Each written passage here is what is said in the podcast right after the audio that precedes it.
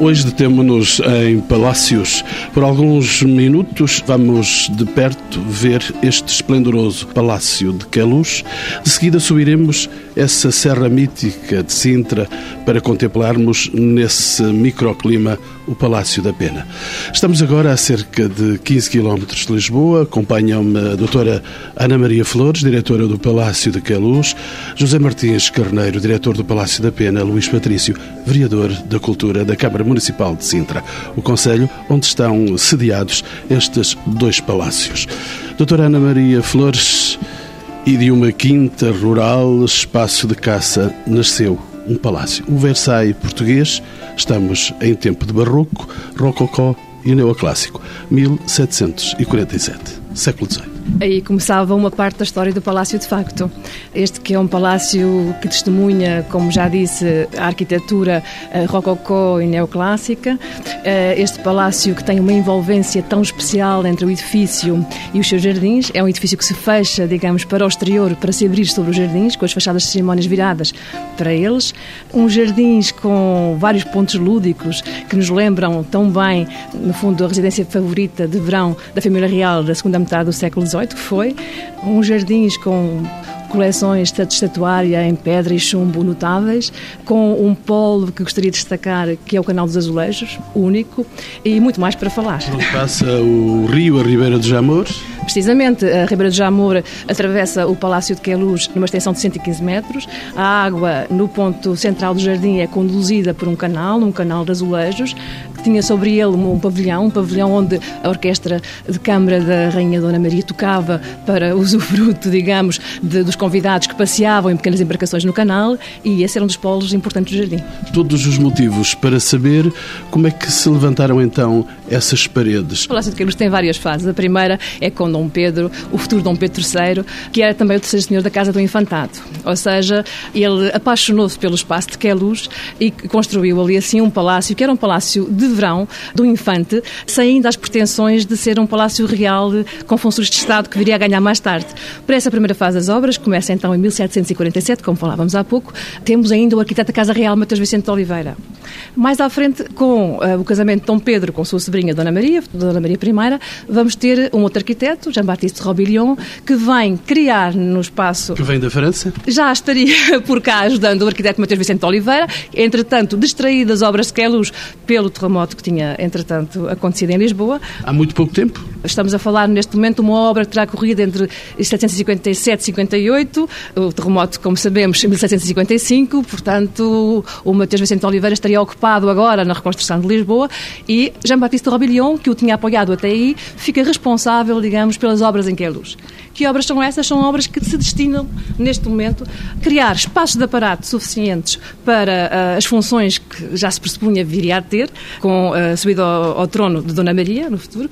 No fundo, criou um pavilhão também chamado Pavilhão Robillon, acrescentando uh, várias alas, reorganizando o jardim. O jardim que conhecemos hoje é obra de Jean-Baptiste Robillon, à francesa, enfim, não diria ver, como Versailles, enfim, mas à francesa, com buchos recortados, linhas geométricas. Não era mesmo um Versailles português? Portuguesa. É, é pretensão portuguesa? Eu não lhe chamaria pretensão. Eu acho que as pessoas que conhecem Versailles, eh, estamos a falar de épocas diferentes, apesar de tudo, como sabe, não é? Uh, mas que conhecem Versailles, o que é que recolhem de Versailles? A imagem da estatuária, uh, em chumbo, dourada ainda em Versailles, não é?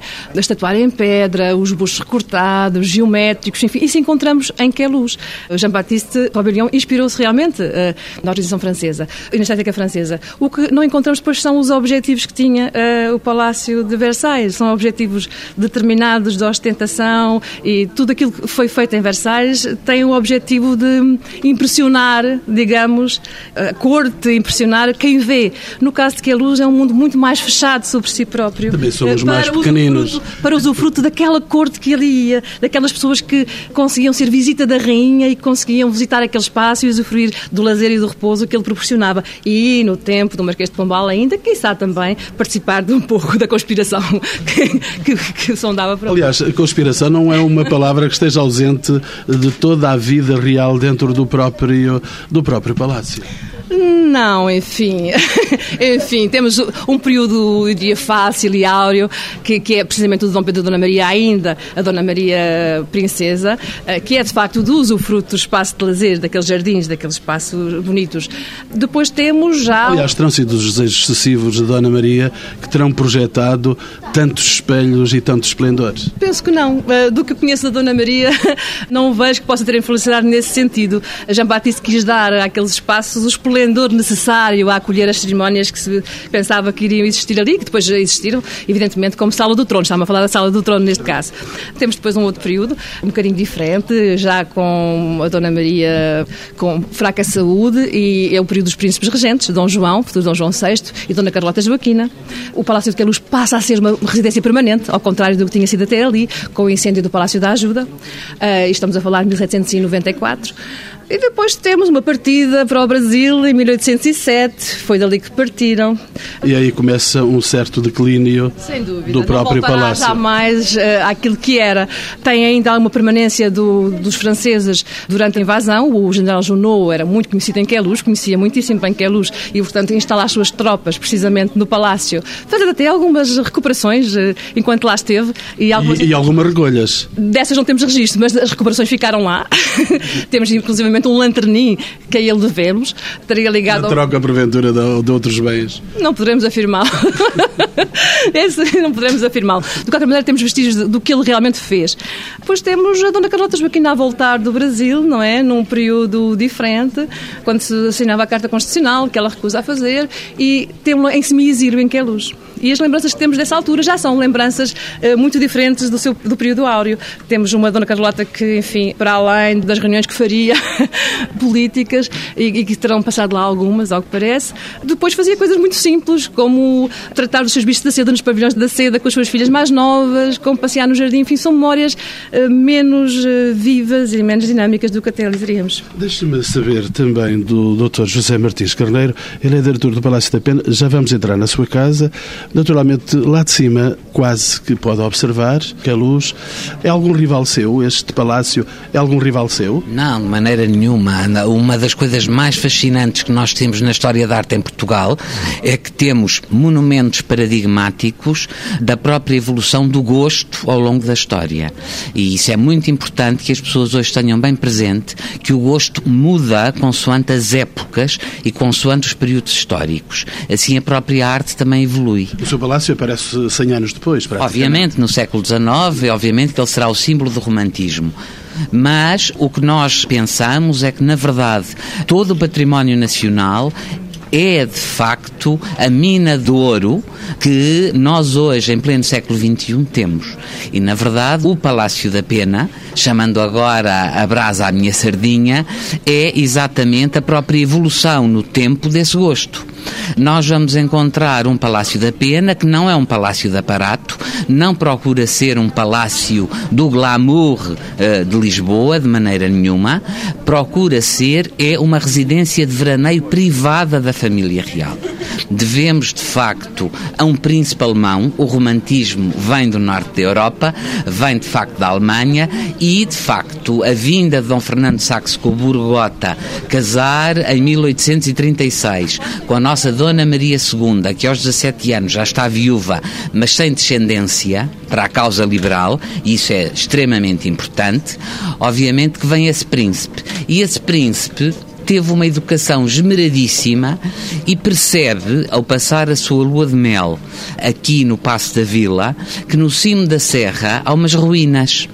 Ora, isto para uma mentalidade romântica é fascinante, porque o homem romântico gosta essencialmente de quê? Daquilo que é fragmentário, daquilo que é incompleto, daquilo que se encontra em ruína. Doutor, não lhe chegava o Palácio de Queluz? Não, porque era um outro gosto. O Palácio de Queluz era um palácio de panache, era um palácio de estadão, digamos, entre aspas, e na verdade uma mentalidade romântica o que é que quer? Quer nevoeiros, quer eh, conflito dos elementos, quer uh, incompletude. E, na verdade, uh, esse espírito romântico é um espírito uh, inquieto, é uma mente inquieta. Deixe-me ficar à espera de continuar a ver a sua casa, porque me parece também fascinante, mas para os olhos fascinante é que é luz. Não diga uma coisa dessas de maneira nenhuma. Fascinante é a pena pelo, pelo fascínio, pela primeira arquitetura que nos vai mostrar que o assimétrico é tão belo como o simétrico. Eu vou recorrer-me do Dr. Luís Patrício, ele é vereador da Cultura da Câmara Municipal de Sintra. Não tem amores preferentes por Queluz e por Sintra? Eu devo-lhe dizer desde logo que tem, estaria numa posição difícil aqui para, para lhe responder a isso. Não, mas de facto, acima de tudo, tenho, tenho amor por Sintra e tenho amor muito grande por Sintra, é a minha terra e, e efetivamente para nós e para Sintra é um privilégio enorme podermos ter o conjunto de, de monumentos, o conjunto de património que de facto eh, faz reconhecer Sintra, eu diria quase que em qualquer parte do mundo. Qualquer um dos palácios eh, que são pré-selecionados para as Sete Maravilhas de Portugal são para Sintra, naturalmente, emblemas daquilo que é a sua história, mas também daquilo que é a sua imagem perante os portugueses, mas também perante o cada vez maior número de turistas que nos procura. Mas vamos dizer, também não são os últimos nem os únicos monumentos de Sintra. Não, de Estes todo, dois. De todo. Eu, eu podia lhe dar aqui um- uma lista quase. Pelo menos 55. infindável. Agora, são dois monumentos importantíssimos do património histórico de Sintra e que nos permite afirmar que, efetivamente, para além de ser um privilégio para Sintra poder ter dois monumentos nos pré-selecionados para as Sete Maravilhas de Portugal, eu posso mesmo afirmar que considero que também é um privilégio para a organização das Sete Maravilhas de Portugal ter estes dois monumentos. Portanto, há aqui uma relação de reciprocidade eh, no facto de nós estarmos, mas também para a organização que penso beneficia muito com isso. E hei de saber também das boas ou más relações que se mantêm entre os dois monumentos e a partir da, da cultura que se pratica dentro da Câmara Municipal de Sintra. Sra. Doutora, a minha deixa de há momentos foi contestada, eu quero voltar a ela e agora penso que o, o Dr. José Martins Carneiro vai deixar-nos entrar por esta minha teimosia de chamar esplendor aquela luz. Também, são esplendores diferentes. E eu, quando estava a ouvir falar do Dr. José Carneiro, eu também fico fascinada com a pena e com as brumas e com a desco- redescoberta, digamos, da natureza do romantismo, em que a luz é o oposto. Somos todos românticos Somos ainda, românticos. um século depois, quase dois séculos. Perfeitamente mantemos-nos ainda. Em que a luz encontramos o contrário. É um mundo construído. Digamos que o século XVIII arma e desarma. No sentido de que constrói aquilo que quer ver e que quer mostrar e que quer acolher. O que é que nós encontramos, por exemplo, nos jardins em oposição ah, ao que podemos desfrutar na pena? Encontramos um jardim no qual se reúne tudo aquilo que poderá servir, maravilhar eh, as pessoas que lá passam. Ou seja, por exemplo, o exótico, o bizarro. Encontramos propriedades em Queluz, jardim em Queluz, gaiolas com pássaros raros, galinhas de Angola, gamos, corças, leões, macacos nas jaulas. Encontramos um mundo construído ali para aquelas pessoas que lá passeiam, para a corte que visita. Temos um jardim botânico com espécies raras, os famosos ananases do Dom Pedro, enfim, tudo aquilo que pensamos poder trazer, pensavam, poder trazer, de facto, para maravilhar, era trazido. Não se usufrui só do que há constrói-se para usufruir, Eh, reúne-se num pequeno mundo, no fundo, porque a luz é um pequeno mundo construído e fechado sobre si próprio, certo? Um pequeno mundo diversificado. Mesmo assim, há pontos de, de grande. Eu vou voltar à palavra, eh, porque me parece que, hum, eh, que a luz passa por essa palavra. Há esplendores diferentes dentro de que a luz. Há esplendores diferentes. Olha, a arquitetura, decora- os elementos decorativos de interiores, passamos da sala do trono ao corredor dos azulejos, à sala dos embaixadores, e são esplendorosos. Encontramos uma coleção muitíssimo boa de estatuária em chumbo, e gostaria de re- de referir, é hoje em dia considerada pelos especialistas como o último conjunto, o maior conjunto reunido do famoso fundidor escultor John Shear, eh, o fundidor londrino. Como lhe referi há pouco, o canal dos azulejos, que é o único, há esplendores diferentes. Depois há a vi- a vivência também, que as memórias que nos ficaram desses espaços e que nos vão relembrando a sua utilização. Isso também é um esplendor. Essas vivências foram-se quebrando, já, já falamos disso, de incêndios. Foi um palácio também castigado pelo fogo. Ele ardeu em 1934. Foi devastador, um dos pisos de facto desapareceu e nunca mais foi reposto, mas tivemos alguma sorte, enfim, eh, porque foi numa época em que o arquiteto Raulino se encontrava a trabalhar em Queluz eh, e se encontrava hum, o palácio a ser restaurado pelo que havia muita coisa que estava fora em restauro, não ardeu. Foi possível repor depois nas salas.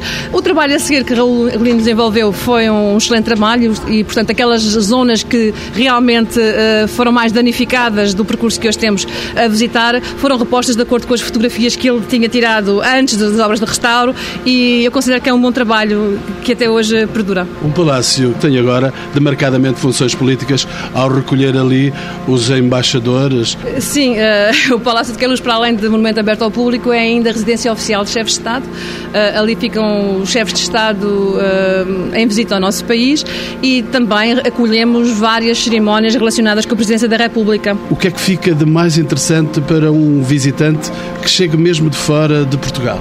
Olha, eu acho que teria que escolher, porque, por um lado, temos o monumento enquanto testemunho de uma parte da história de Portugal, por outro lado, temos eh, o monumento enquanto museu aberto ao público e com uma missão para cumprir. E a nossa missão atual é de aproximar aquele momento, aqueles recursos culturais, aqueles recursos educativos da população. Posso falar de uma missão pedagógica? Completamente. Eu acho que educar será a palavra que hum, nos define na relação com todo o público. E eu gostaria de dizer que no caso do Palácio de Queluz não funcionamos só com o público, uma vez que o público é aquele que se autoseleciona e entra monumento dentro para o visitar. Nós começamos o nosso trabalho no exterior, portanto um trabalho de sensibilização noutras áreas da população que ainda não se autoselecionou para visitar o monumento eh, e que eu considero tão importante como como o acolhimento do público. E se temos que visitar o Palácio, inevitavelmente temos que visitar também os espaços dos jardins que estão em franca reconstrução. Ora bem, jardins. Jardins foram a preocupação do Dom Pedro desde o princípio da construção de Queluz e são atualmente a nossa principal preocupação. O Palácio de Queluz, ao nível do edifício, sofreu nos últimos anos grandes restauros, eh, restauros de grande porte, na Sala do Trono, Sala da Música, Capela, entre outros. Os jardins são agora o nosso grande enfoque. Nas últimas décadas tiveram grandes problemas que têm a ver com várias coisas, com, por exemplo, a construção desenfreada à volta do palácio que fez impermeabilizar os solos, destruiu minas e aquedutos e, portanto, não deixa chegar as águas como chegavam aos lagos. A poluição, temos a IC19 de um lado, a entrada para Massamá pelo outro, a degradação normal das espécies, enfim, um conjunto de problemas que teríamos que resolver. Este projeto que temos neste momento em mãos é, no fundo, a tentativa de ir ao encontro das questões eh, e dos problemas. E, portanto, as soluções eh, passam por abordar cada um deles eh, nas suas áreas. Funciona ao abrigo do protocolo entre o IPAR e a World Women Fund Portugal, ao nível de captação de mecenas. Tem a recuperação de todo o sistema hidráulico e, atenção, o sistema hidráulico que o Dom Pedro mandou construir é bastante complexo. Não era habitual neste tipo de palácios este tipo de sistema, mais choveria em mosteiros e coisas do género. Vai a 13 km nas colinas à volta, às vezes as próprias galerias e aquedutos do, do sistema se confundem com o aqueduto de Águas Livres, que por ali também, também aparece. Este sistema hidráulico está a ser recuperado agora de forma a pôr a funcionar todas as fontes e todos os lagos e todas as cascatas de Queluz da melhor forma, porque há muitos anos que já não os vimos no seu esplendor, voltamos ao esplendor, tão bem descrito nesse caso pelo William Beckford, quando passeava por Queluz e dizia que sons uh, tão bonitos da água bem conduzida, como eu gostaria, digo eu agora, de novamente Conduzir essa água. tão bem. Depois temos a recuperação da estatuária, quer em chumbo, quer em pedra. A de chumbo está a ser recuperada com a ajuda dos técnicos ingleses, em workshops em Portugal e em Inglaterra, eh, com a ideia de formarmos também ou melhorarmos, digamos, a técnica portuguesa nesta área do chumbo, para podermos ter manutenção depois eh, portuguesa na parte dos chumbos. Temos depois a recuperação total do canal dos azulejos, que era ao nível dos muros de suporte, porque tínhamos ali um problema de plátanos que vão fazendo pressão sobre o muro e destacam os azulejos. Recuperação total dos azulejos e colocação da comporta, que permitirá fazer subir as águas novamente, como subiam no século XVIII não diria para pôr embarcações, mas para vermos. Quando teremos finalmente esse cenário completo? Olha, uh, neste momento o que temos é o projeto hidráulico a correr, ou seja, para as canalizações serem, serem uh, recuperadas, temos que levantar as alamedas. Uh, é um processo longo, porque, como sabe, nos jardins históricos, qualquer intervenção tem que ser acompanhada por parte arqueológica e decorrerá até o final do ano. Temos, neste momento, um jardim com algumas áreas fechadas. Está a falar deste ano? Estou a falar deste ano. Precisamente para a recuperação do sistema hidráulico. Mas este projeto, como viu, é é muito mais uh, alargado e eu diria que teremos até 2009 com alguma boa vontade para poder recuperar tudo o que pensamos fazer. Boa vontade de quem? Da Câmara Municipal de, Não, boa vontade minha, no sentido da avaliação que estou a fazer do tempo. Porque eu sei que as coisas são bastante longas e este é o exemplo. É uma obra com uma empreitada definida, mas depois, quando abrimos a vala, podemos descobrir achados arqueológicos que temos que avaliar e ver como é que vamos recuperar. Já estamos a encontrar algumas coisas, ainda difíceis neste momento de poder tirar conclusões, mas que vão, enfim, demorar um bocadinho mais de tempo do que aquilo que era previsto. Isto para a hidráulica, para o resto do processo acontece o mesmo. São, são projetos que se vão transformando à medida que se vão fazendo. Por exemplo, o, o canal do azulejo prevejo que vai ter ali muitos problemas até ficar completamente recuperado, porque temos várias coisas a funcionar em conjunto. Muros de suporte, o azulejo em si, plátanos, com portas para colocar, enfim, são coisas complicadas. Coisas complicadas que poderão ser também ajudadas com a colaboração da Câmara Municipal de Sintra. Sr. Luís Patrício, Sra. Ana Maria Flores não estava a pedir esmolas, não se pedem esmolas à Câmara? Não, não, não, eu penso que a nossa relação de colaboração nem sequer tem sido essa. Eu tenho que, e reconheço aqui com muito gosto, que a relação eh, entre os Palácios Nacionais e a Câmara de Sintra tem sido a melhor possível. Sob o ponto de vista daquilo que nós pretendemos e que gostamos de fazer com o nosso património, eh, para nós terá um tratamento idêntico. Isto é, para nós é importante, e quando eh, a doutora há pouco falava na criação dos tais públicos, nós temos tido sempre uma relação eh, muito interessante com, com os palácios nessa matéria, nomeadamente em parcerias que fazemos muitas vezes com escolas, eh, na área da educação, que eu também tutelo, tenho confirmado essa abertura permanente para todas as atividades que nós vamos sugerindo e também a nível cultural, desde logo no Festival de Sintra, que passa por estes palácios, passa também pela Quinta da Regaleira, mas passa também por estes palácios e que dão parte da mística que esse festival eh, ainda hoje tem. Por exemplo, contamos a muito breve trecho, vamos ver se ainda este ano, está pendente não só também da, da funcionamento das obras, mas também algumas questões de pormenor, relançar os espetáculos em que é luz, como a ópera em que é luz. Estamos a trabalhar nisso neste momento. Portanto, eu acho que a relação é a melhor possível. Se eu deixei a palavra esplendor para falar de que é luz, vou utilizar a palavra mística para falar da Serra de Sintra e dessa sua casa fantástica que se alcandora lá, mesmo no cimo da serra, e vê um horizonte vasto Sente-se orgulhoso da sua casa, o Palácio da Pena, Sr. Doutor? Com certeza que sim. O Palácio da Pena é um exemplo notável da arquitetura romântica. Facto, o seu mecenas, Dom Fernando Saxe-Coburgota, Dom Fernando II, eh, marido de Dona Maria II, deixou-nos a obra maior do, do romantismo nacional no cimo da Serra de Sintra e, independentemente disso, ele criou três vertentes muito importantes que há que salientar. Se, por um lado, nós falamos no património edificado e, portanto, na arquitetura do monumento, temos que também falar em simultâneo e de uma forma muito relacional do jardim que rodeia esse património, que é também um património verde extraordinário. Se a pena, se o Palácio da Pena é a joia maior no topo da serra, não quer dizer que não haja antenas espalhadas pelo parque, que são construções, digamos, de menor envergadura, mas que têm a mesma filosofia e a mesma linguística. E tem também essa mesma feição que tinha no século XIX? Com certeza que o parque era um espaço privilegiado para que o homem sensível desenvolvesse o seu imaginário e os seus sentimentos.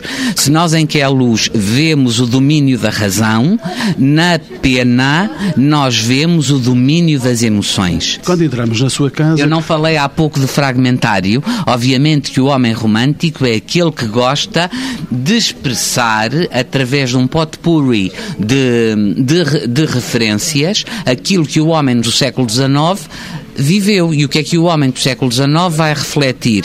Vai refletir o Manuelino, porque na verdade é a expressão áurea da história pátria, mas vai expressar também o que? O gótico e o neogótico, porque para um romântico é através do lado monacal, do lado conventual e aproveitando as ruínas de um antigo convento jerónimo, frades jerónimos, que ele vai partir para a reabilitação daquilo a que nós hoje chamamos Palácio da Pena. Mas na altura nós tínhamos uma distinção muito clara que é hoje expressa através das duas cores que o visitante uh, visualiza. Essas duas cores berrantes, o amarelo e o vermelho. Essas duas cores são a expressão de quê? O rosa muito escuro é a expressão da reabilitação do antigo convento uh, medieval, com o seu claustro, com as ditas ruínas que eu há pouco falava, com a reabilitação dessas ruínas, mas por outro lado a edificação daquilo que na altura se chamava o Palácio Novo.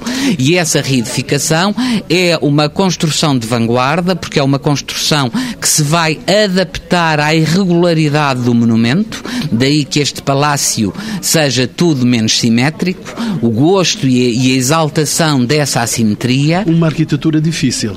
É uma arquitetura difícil, mas notável. E será por isso que se chama da pena não, não, a pena não, dos construtores? Não, não, não, não, de maneira nenhuma. A pena. Que eram preços. Pena, pena tem a ver com rocha, Nossa Senhora da, da Panha. Da Panha. Da Panha, do, do Rochedo, do Penedo.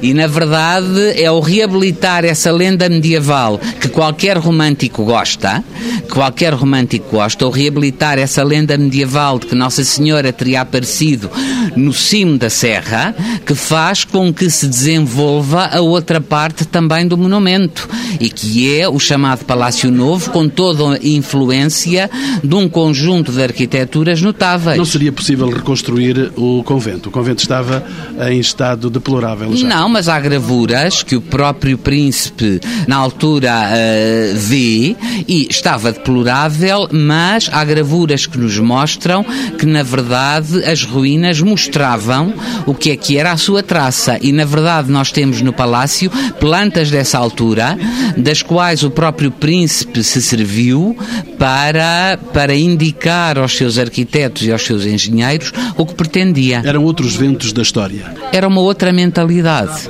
E, portanto, também temos que referir, e isso é extremamente inovador, que paralelamente à reabilitação do convento, há um outro aspecto que Dom Fernando não minimiza, que é a criação dos lagos, que hoje toda a gente ao visitar o Parque da Pena vê os dois lagos da Pena, mas eles são lagos artificiais. E, portanto, há todo um estudo de canalização das águas das várias minas para a feitura desses lagos.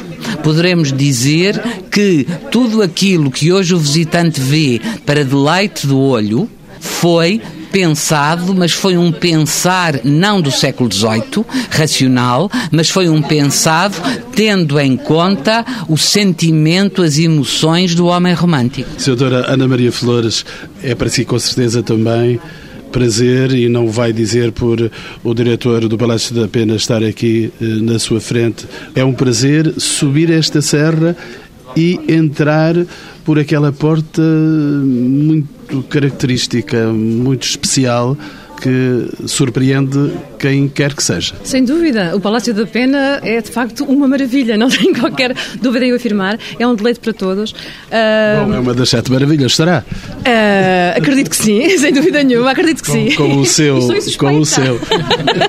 Sem suspeita. Mas eu tenho uma coisa muito boa nessa minha visita hipotética ao Palácio da Pena, é que eu faço-o sempre como visitante e, portanto, posso usufruir na totalidade da beleza, das características das coleções, dos recursos que tem para me oferecer, como tem a todos os visitantes. E não tenho que gerir uma casa como aquela, complicada também, que é, com certeza, como é o Palácio de Queluz. Portanto, estou na melhor das posições para falar sobre a pena. E gerir é difícil? É difícil, mas é fascinante, porque nada da vida se faz sem aventura e sem espírito de missão.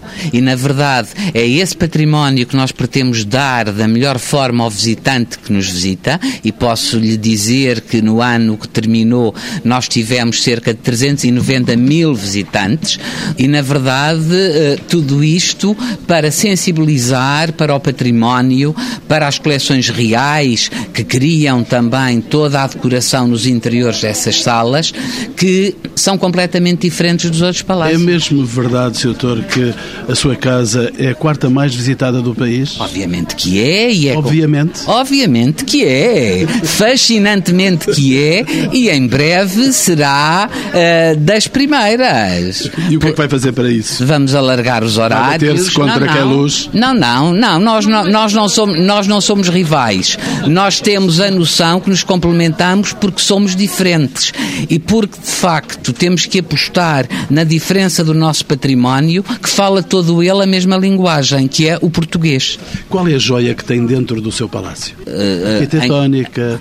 Uh... Joia arquitetónica, obviamente, que o Tritão, a janela do Tritão, é... Uma réplica de... Não é uma réplica, é uma reinterpretação da janela de Convento de Cristo Tomar, mas uma reinterpretação romântica, com todo aquele ar fantasmagórico, com todo aquele ar desesperado daquele Tritão, que não se sabe o que é, mas que não há importância nenhuma em não se saber, porque esse Tritão está vis-à-vis, está à frente a um guerreiro medieval que em cima de um penhasco olha para o palácio. E temos que pensar que a pena tem de ser vista como um todo, como obra de arte total, porque esse guerreiro canta o quê? E nós tivemos a sorte de ter um príncipe alemão que cantava de cor áreas de ópera e seguramente que seriam áreas de Wagner. Mas essas áreas, essas óperas, não são levadas ao cimo da serra? São porque nós temos fundo musical.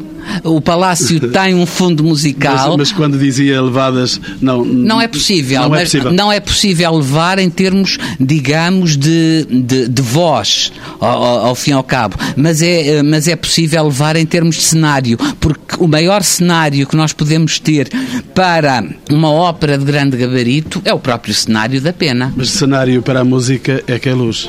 Uh, cenário. uh, uh, música do século XVIII. Não vamos confundir expoentes, nem vamos é confundir evidente. requintes. Quando... Cada época tem a sua música, teve a sua música, e se o barroco foi notável, na verdade, como Bach, com tantos, obviamente que o romantismo foi também notável com um conjunto de compositores e de formas de sentir temos que pensar que o piano é, por excelência, o instrumento musical do século XIX. Estava só a dizer uma coisa, terminando agora um bocadinho o que diz o Dr. José Carneiro, que é o seguinte, que a luz foi realmente cenário, foi palco de grandes apresentações uh, musicais na sua, na sua é. época, mas ainda é, era isso que eu ia dizer precisamente. Portanto, pegando nisso, um dos grandes objetivos e até pretexto para que as pessoas possam encontrar, e é um, um objetivo nosso, encontrar em cada ida a justificação para voltar, é ir diversificando a forma de, de abordagem. Eh, que elas encontram. E uma das coisas que nós fazemos é precisamente pegar naquilo que se fazia no século XVIII e transportá-lo um bocadinho para o presente, usando aquelas salas novamente. Os concertos são uma forma de o fazer, não são a única, mas eh, lembro que tivemos, por exemplo, no último ano, contabilizados 47 concertos eh, em que é. Quase todos os fins de semana temos, às vezes mais que uma vez, e isso é uma forma de chamar as pessoas eh, para vir de novo, olhar de outra maneira, usufruir de outra forma. E isso de outra forma já vou saber de si como é que se usufrui tocando a gastronomia local. Já lá vamos, vamos à Cozinha Velha, talvez daqui por um momento. Não temos Cozinha Velha lá em cima. Não, mas temos um, uma cafetaria e um restaurante. E, portanto, uh, e temos uma cozinha real magnífica, onde o trem de cozinha encomendado à firma Ageroni e, Frère de Paris faz de facto a delícia de qualquer visitante. Os visitantes demoram-se a ver esse, Ai, obviamente esse encanto. Sim, obviamente Obviamente que sim, porque em certa medida é um assombro perceber que há uma família real que já começa a ter gostos aburguesados. Já são espaços pequenos, já não são grandes salões, nem grandes dourados, nem muitos espalhos. O que na pena se valoriza é o home cozy home. É o, digamos que, o prazer de estar, o sentir o tempo através da poesia, de um trecho de piano, do nevoeiro que passa, da paisagem ao longe que se observa. E do tempo nos relógios que aí estão. Obviamente o relógio de sol, o relógio que está no terraço da rainha e que no tempo da família real, ao meio-dia, o pequeno canhão explodia, chamando as pessoas que estavam no parque, dizendo que era hora de se aproximarem porque a refeição ia ser servida. Eram, digamos, os, os barulhos desse pequeno cotidiano oitocentista que fascinavam e é essa memória que nós gostamos que o visitante sinta. Esse é um lugar de perder o tempo tempo e a cabeça. É um lugar de fascínios e é um lugar de afetos e o visitante eh, percebe isso. Percebe isso porque ao observar a arquitetura e depois no interior, ao observar as artes decorativas, recorda como foi as vivências da família real na sua uh, fase final, porque não nos podemos esquecer que é no dia 5 de outubro de 1910 que a última rainha de Portugal, a rainha Dona Amélia, parte para o exílio, saindo precisamente da pena. E na verdade, ela nos seus diários, nas suas memórias, deixa de uma forma extraordinariamente forte, com um conjunto de expressões, a sua querida pena. E não é por mero acaso que ela, em 1945, quando visita de novo Portugal, uma das exigências que faz a Salazar é que só virá a Portugal se lhe for permitido estar sozinha durante meia hora nos seus aposentos reais. E isso é o que nós procuramos também transmitir ao visitante através da evocação das fotografias do século XIX, dos objetos, do Lourinhon, do lenço que ficou esquecido. Se eu não posso registar como obra de arte o seu restaurante e a sua cafetaria, obra de arte é cozinha. Não, não, pode, pode, pode fixá-lo como arquitetura contemporânea da maior qualidade. Nós temos que dizer que hoje, hoje o património tem que estar ao serviço do, da, da população. E ao serviço da população é dar-lhe condições, é dar-lhe infraestruturas como recepções, como lojas dos monumentos, como instalações sanitárias e, obviamente, como cafetarias e como restaurantes para poderem passar mais tempo no património que é de todos nós. E uma mesa farta e lauta na Cozinha Velha. Nós temos um conjunto de mais-valias. Ah, eu gostaria, antes de ir à Cozinha Velha, passar por uma outra, já que falámos tanto de jardins, que é a permanência nos nossos espaços da Escola Portuguesa de Arte Equestre, que nos permite, evidentemente, espetáculos de alta escola, de maio a outubro, e é de facto precioso. Temos depois, nos nossos espaços também, a Cozinha Velha, que já referimos. A Cozinha Velha situa-se precisamente nas antigas cozinhas, ainda a pedra onde se cozinhava que persiste. Temos, mesmo dentro do próprio restaurante, em exposição uh, peças da nossa coleção de cobres, bastante boa. E conseguimos este ano uh, organizar com a Cozinha Velha, aliás, temos feito outras coisas em colaboração, mas este ano visitas uh, a esse espaço, orientadas por marcação. temos depois a pousada Dona Maria, na antiga mantaria, em frente ao Palácio, e este conjunto de, de valências, digamos. de é, mais-valias. Precisamente. É importante para o monumento, porque cria um conjunto, no fundo, de, de apetências que servem o público de diversas formas. A dispensar a Câmara de intervir com tanta presença. Não, repare, nós assistimos aqui, antes de mais, a dois monumentos que são património nacional, mas que são geridos pelo IPAR. E de resto, deixe que lhe diga aqui o seguinte: até este momento, eu penso que o facto destes dois monumentos estarem entre os pré-selecionados se deve também à forma como o IPAR os tem gerido, em particular estes senhores diretores, que têm feito um trabalho notável, e eu tenho que o dizer aqui, porque e eu espero que assim continue. E, portanto, deixo aqui uma nota subliminar, que é eu espero que assim continue. Ou seja, que efetivamente a gestão se passe como se tem passado até agora, porque, e nós podemos ouvir pela forma como qualquer um dos senhores diretores, mas poderia dizer o mesmo a senhora diretora do Palácio da Pena, como poderia dizer o mesmo do arquiteto Cruz Alves, que gera a Quinta da Regaleira, assim já da responsabilidade da Câmara, da Fundação Cultura Sinter, mas efetivamente é este sentir do monumento que faz com que eles possam desenvolver um trabalho em parceria com a Câmara, muitas vezes em parceria com outras entidades, tantas vezes, mas sempre com o objetivo que é poder dar mais e melhor aos públicos que vêm a Sintra, ao desenvolvimento turístico de Sintra, e nesse aspecto eu diria que nós vimos de Lisboa para Sintra e, e temos à entrada do Conselho esta ótima sala de visitas de tantos chefes de Estado, que é o Palácio de Queluz. Mas ao longe começamos a ver a pena. É, é? evidente que, e de muito longe, e de muito longe, do outro lado da ponte 25 de Abril. A verdade é que se chamamos a Câmara para se pronunciar neste programa, evidentemente que nós conhecemos as responsabilidades do IPAR, são joias do IPAR, mas naturalmente hoje e quando estamos a fazer votação para as Sete Maravilhas, eu tenho que perguntar também ao responsável da Câmara para a área da cultura, tenho que lhe perguntar se não é segredo em qual delas é que vai votar entre as 21. entre as 21. Mas qual delas é que quer que seja entre as Vou sete? votar nas duas. Vou votar nas duas, certamente. Uh, juiz fácil, Sr. Doutor. Obviamente que o Palácio da Pena está em primeiro lugar, está em primeiro lugar no meu coração e no coração de muitos Mas, portugueses. mas ainda é Depo- o quarto em visita, está. Pois é, mas em termos de palácios está em segundo lugar, o que é muito bom. Estará em primeiro lugar. Não Eu não me esqueço, não- eu não me esqueço, indicam isso. não me esqueço da palavra esplendor, Sr. Doutora. A sua casa em primeiro lugar. Para mim, sempre. Seria suspeito, enfim, sou completamente suspeita neste caso, mas é evidente que para mim que a luz mereceria eh, estar eh, nos primeiros lugares. Nos Enfim, nos 21, necessariamente, obrigatoriamente, que é luz? Como outros, eu acho que, já, repetindo o que já se tem dito, compreendo perfeitamente os que estão, fazem falta alguns que, que ficaram de fora, uh, nomeadamente o Palácio de Sintra, que está mesmo aqui ao lado, enfim. Mas, que é luz, evidentemente, nesta perspectiva, faz todo o sentido que esteja. Parece-me que é muito importante para todos os votantes perceberem e terem consciência que, na verdade, o gosto evoluiu desde Conímbriga até aos nossos dias. E posso lhe dizer que tenho imensa pena que não haja uma obra contemporânea presente nesse património. Porque, por exemplo, o Centro Cultural de Belém é uma arquitetura notável, que já é hoje monumento nacional. E a Casa da Música? Por que não?